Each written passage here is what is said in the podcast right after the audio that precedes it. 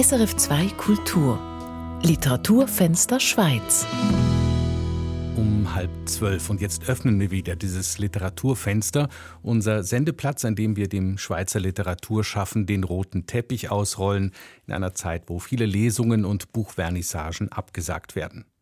Heutiger Gast ist die Autorin Patricia Büttiker mit einem Buch, das zum Erzählen einer ganzen Familiengeschichte nur ein Zimmerchen und eine Nacht braucht. Es heißt Nacht ohne Ufer. Simon Leuthold hat Patricia Büttiker zum Gespräch getroffen. Bei mir ist heute Patricia Büttiker, Autorin aus Zürich, mit ihrem Erstling. Diesen Herbst hat sie ihren ersten Roman publiziert. Er heißt Nacht ohne Ufer. Er liegt hier vor uns auf dem Tisch. Patricia Büttiker, herzlich willkommen im Literaturfenster Schweiz. Vielen Dank. Das Literaturfenster öffnet sich diesen Herbst zum zweiten Mal für neue Bücher aus der Schweiz.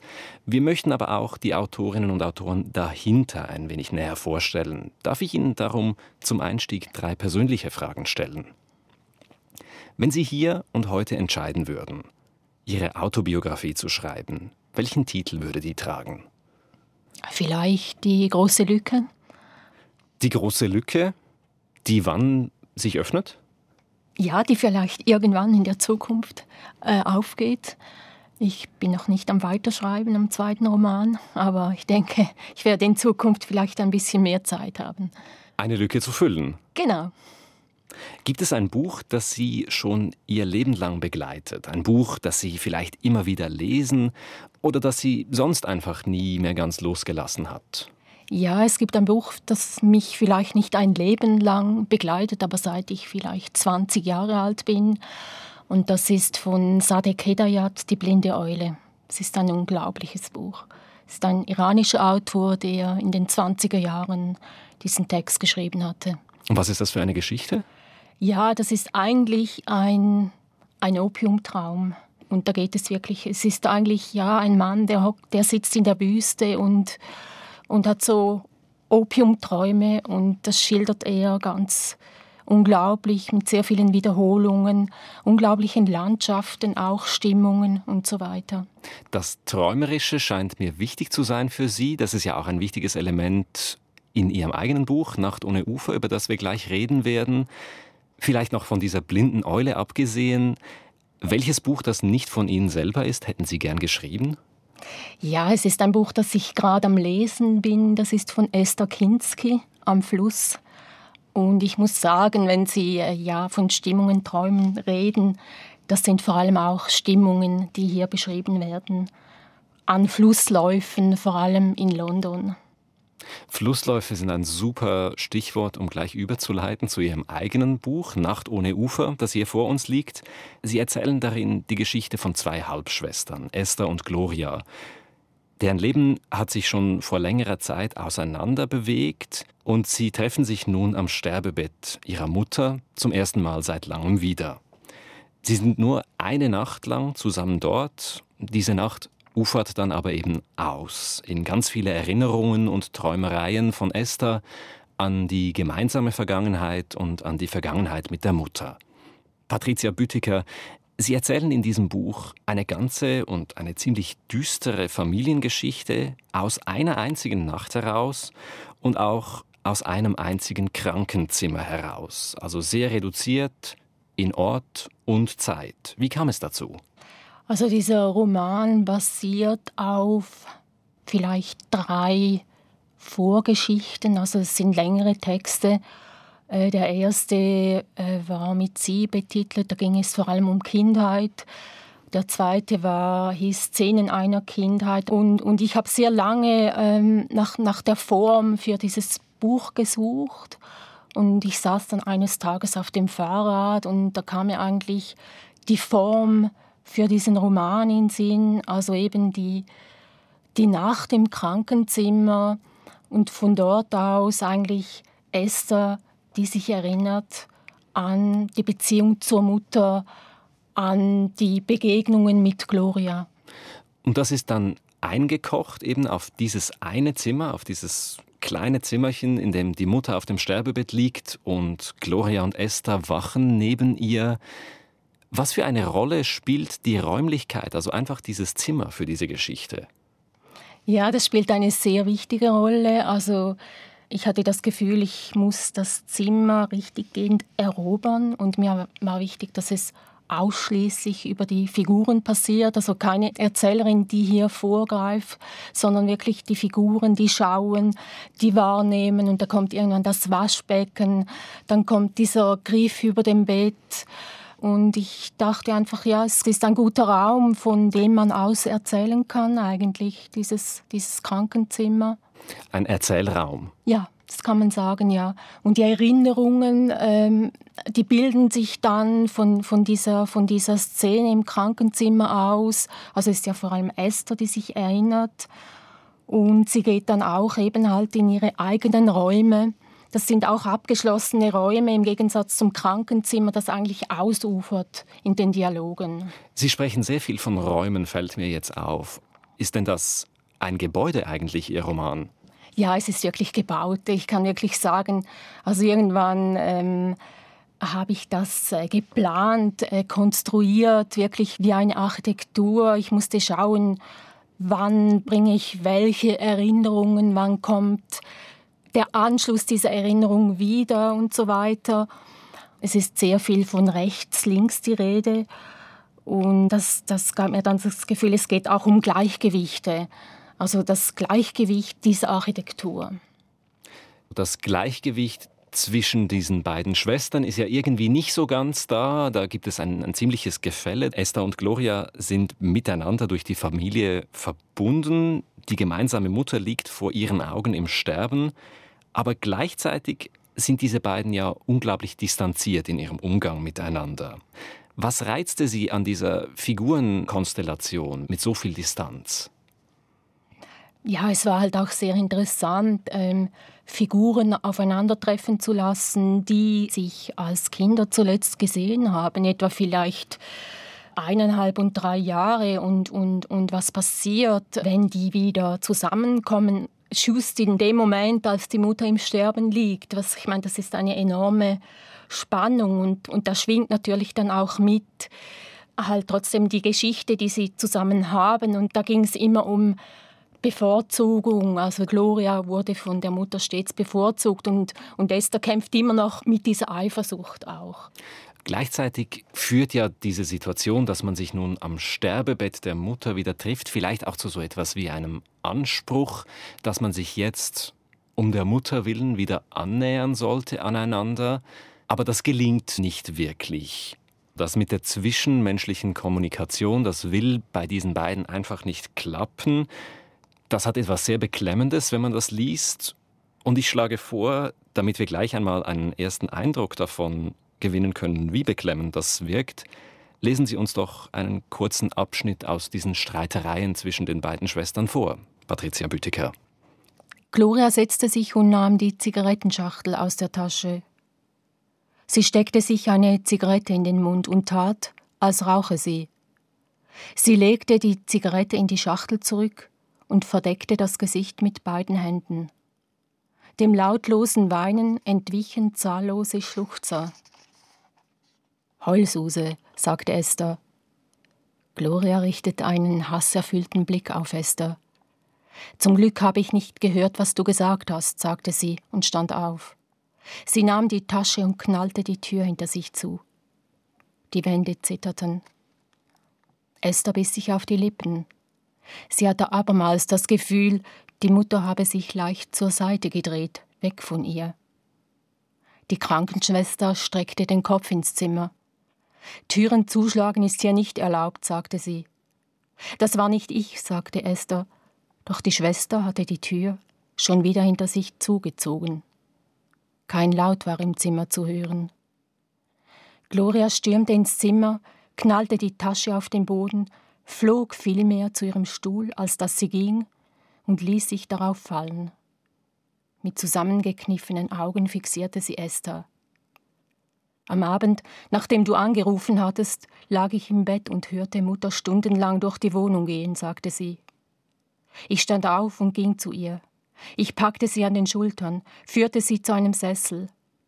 Sie sagte, dass sie nicht sicher sei, ob sie dich wiedersehen wolle, Sie habe noch nicht herausgefunden, weshalb sie dich als Kind so gehasst habe.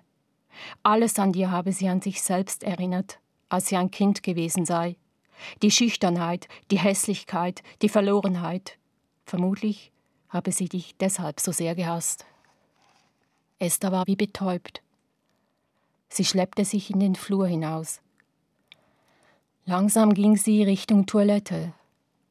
Sie versuchte schneller zu gehen, doch sie schaffte es nicht.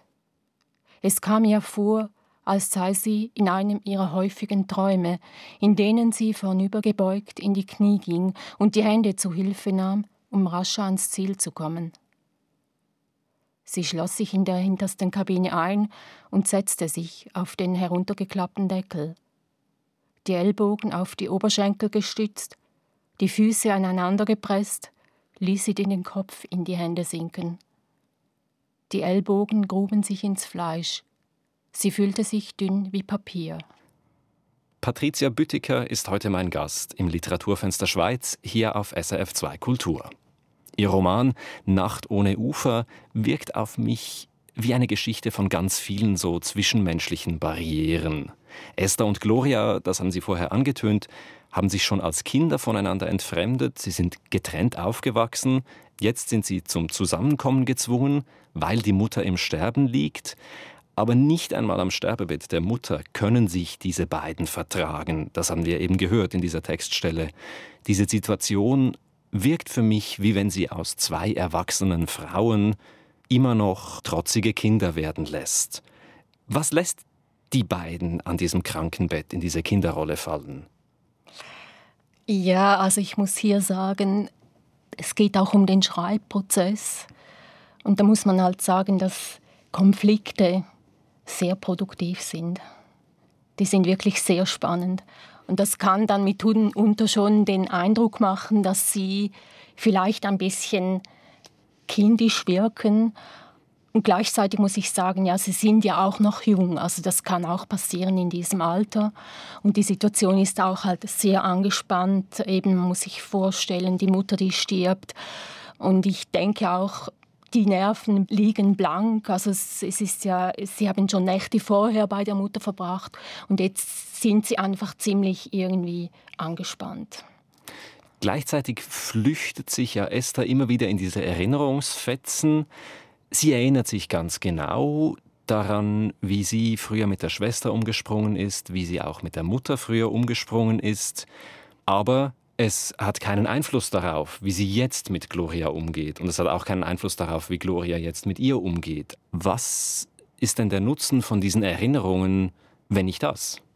Also ich glaube eben, Gloria, die geht ja immer wieder raus, um zu rauchen. Und das ist ihre Ausflucht da aus dem Krankenzimmer.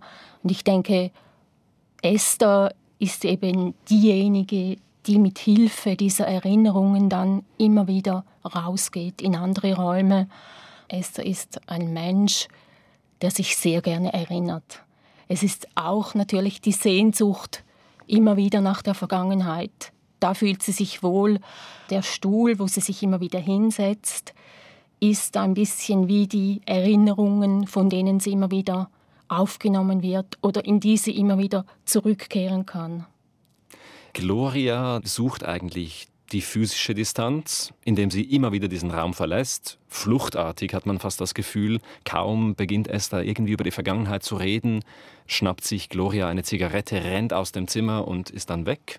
Und das Pendant bei Esther ist die Flucht in die Erinnerungswelt, also nicht in die physische Welt, sondern eben in, in Gedankenräume.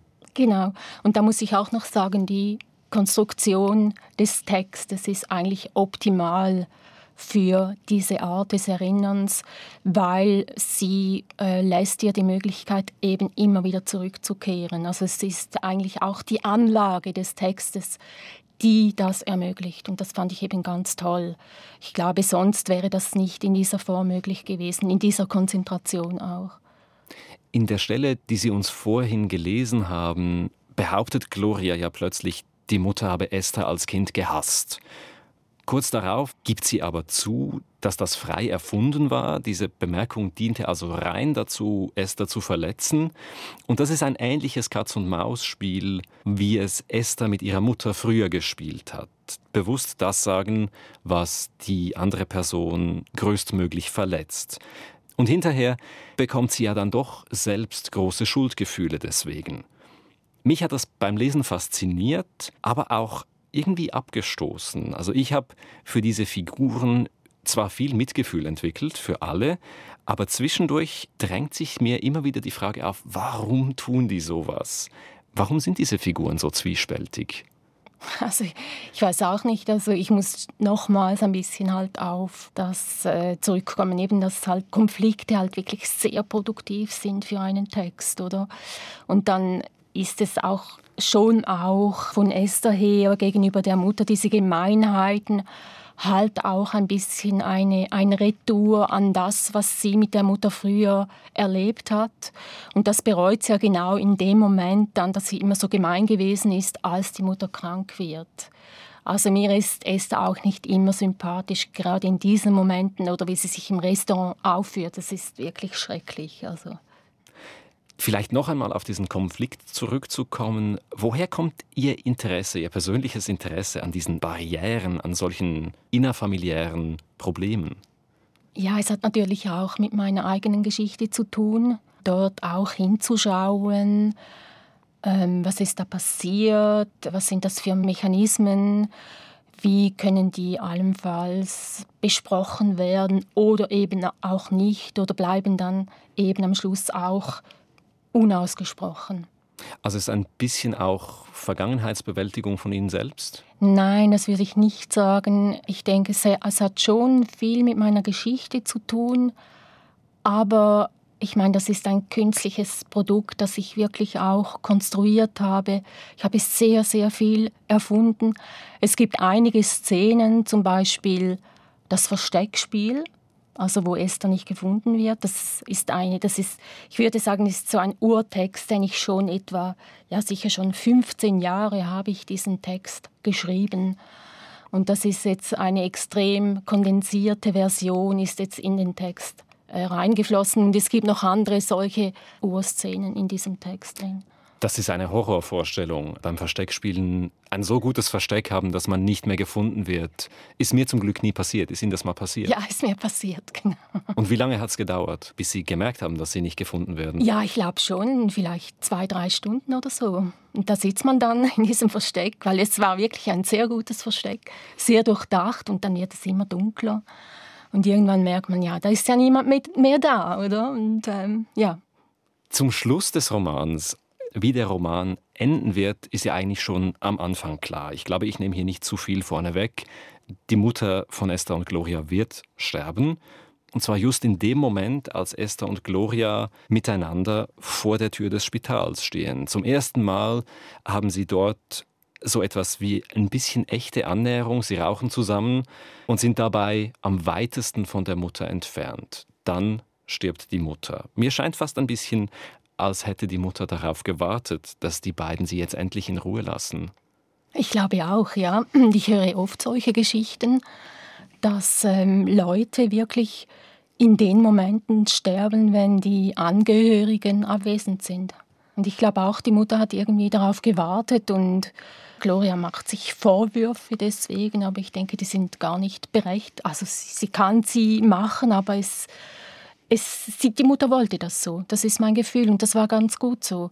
Und ich meine, die, das Rauchen, das sehr, diese sehr lange Szene mit dem Rauchen, ja, während dieser Zeit passiert das und das fand ich ganz toll. Das hat mir gefallen.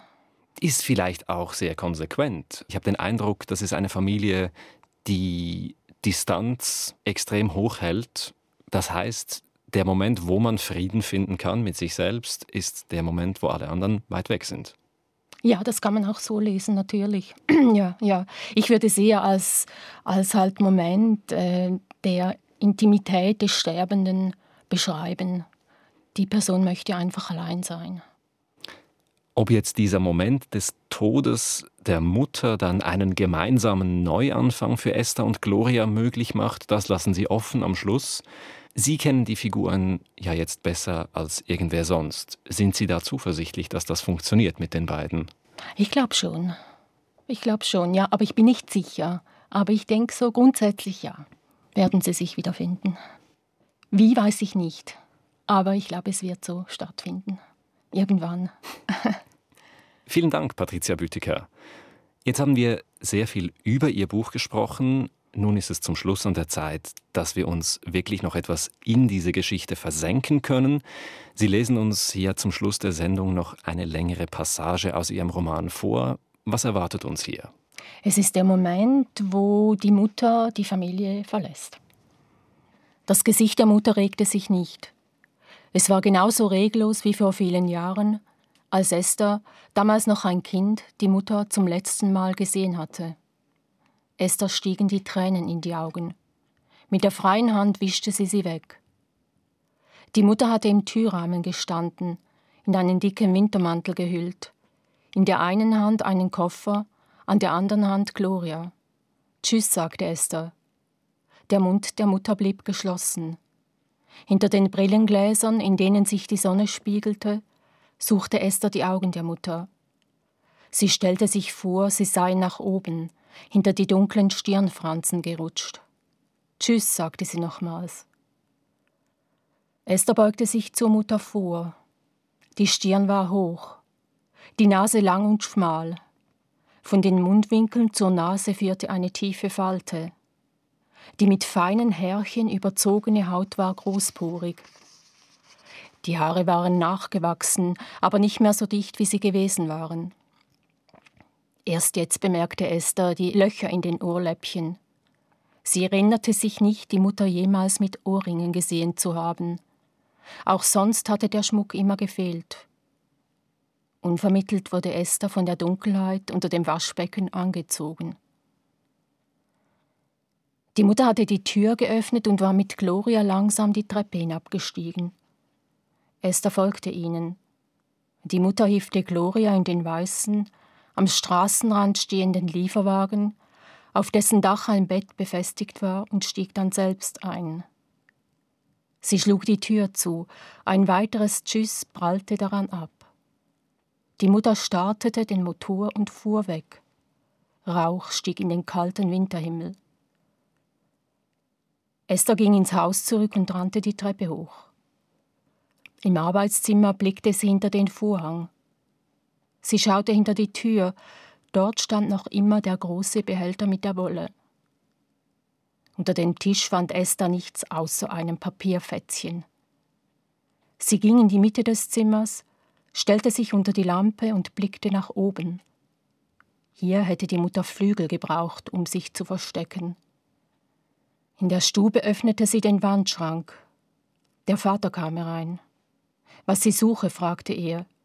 Nichts, sagte sie und wurde rot. Der Vater sah sie mit durchdringendem Blick an.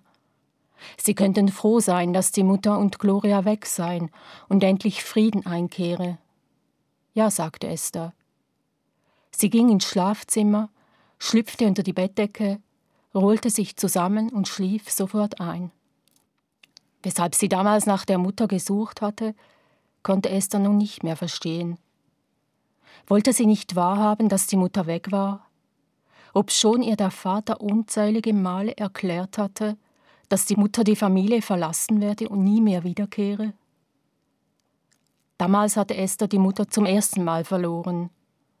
Mit dem bevorstehenden Tod würde sie sie zum zweiten Mal verlieren. Unter ihrer Hand spürte sie die knochige Hand der Mutter. Der Brustkorb hob und senkte sich. Esther blickte zum Waschbecken, das in der Wand eingelassen war.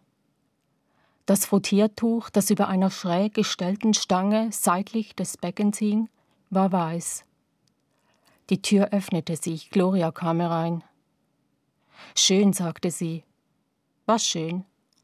Du und Mutter, sagte Gloria. Ich gehe nochmals kurz raus, sagte sie dann. Esther zog die Hand zurück und rückte den Stuhl vom Bett weg. Es war einer der großen, mit Kunstleder bezogenen, leicht gepolsterten Stühle, auf dem Esther bereits eine Nacht im Krankenhaus verbracht hatte Ein paar Monate waren es her.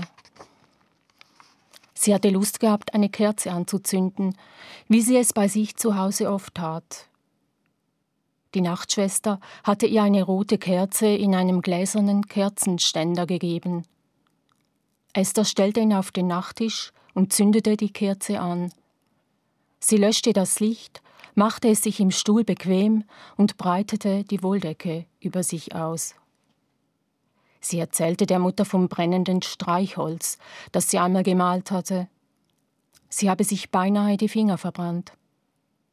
Die Flamme der Kerze flackerte, als wehe von irgendwoher ein Wind durchs Zimmer. Eine Weile war es still, dann drehte sich die Mutter zur Seite. Das Kerzenlicht warf einen Schein in ihre offenen Augen. Ob sie geschlafen habe, fragte Esther. Nein, sagte die Mutter mit heiserer Stimme, Sie können nicht schlafen, der Rücken schmerze. Sie drehte sich auf die andere Seite weg von ihr. Die Flamme hatte aufgehört zu flackern. Esther nickte ein. Sie schreckte hoch, als sie die Stimme der Mutter hörte. Die Kerze. Was mit der Kerze sei, fragte Esther. Die Flamme, sagte die Mutter. Was mit der Flamme sei. Sie sei die hellste Stelle im Zimmer, konzentriert, zentriert. Nach einer Pause sagte sie, sie ertrage die Konzentration nicht. Ob sie die Kerze löschen solle, fragte Esther. Ja, sagte die Mutter. Esther stand auf und blies die Kerze aus. Der Rauch hing noch lange in der Luft. Patricia Büttiker war das mit einer Passage aus ihrem Roman und vorher im Gespräch mit Simon Leuthold. Der Roman Nacht ohne Ufer ist beim Verlag Edition Bücherlese erschienen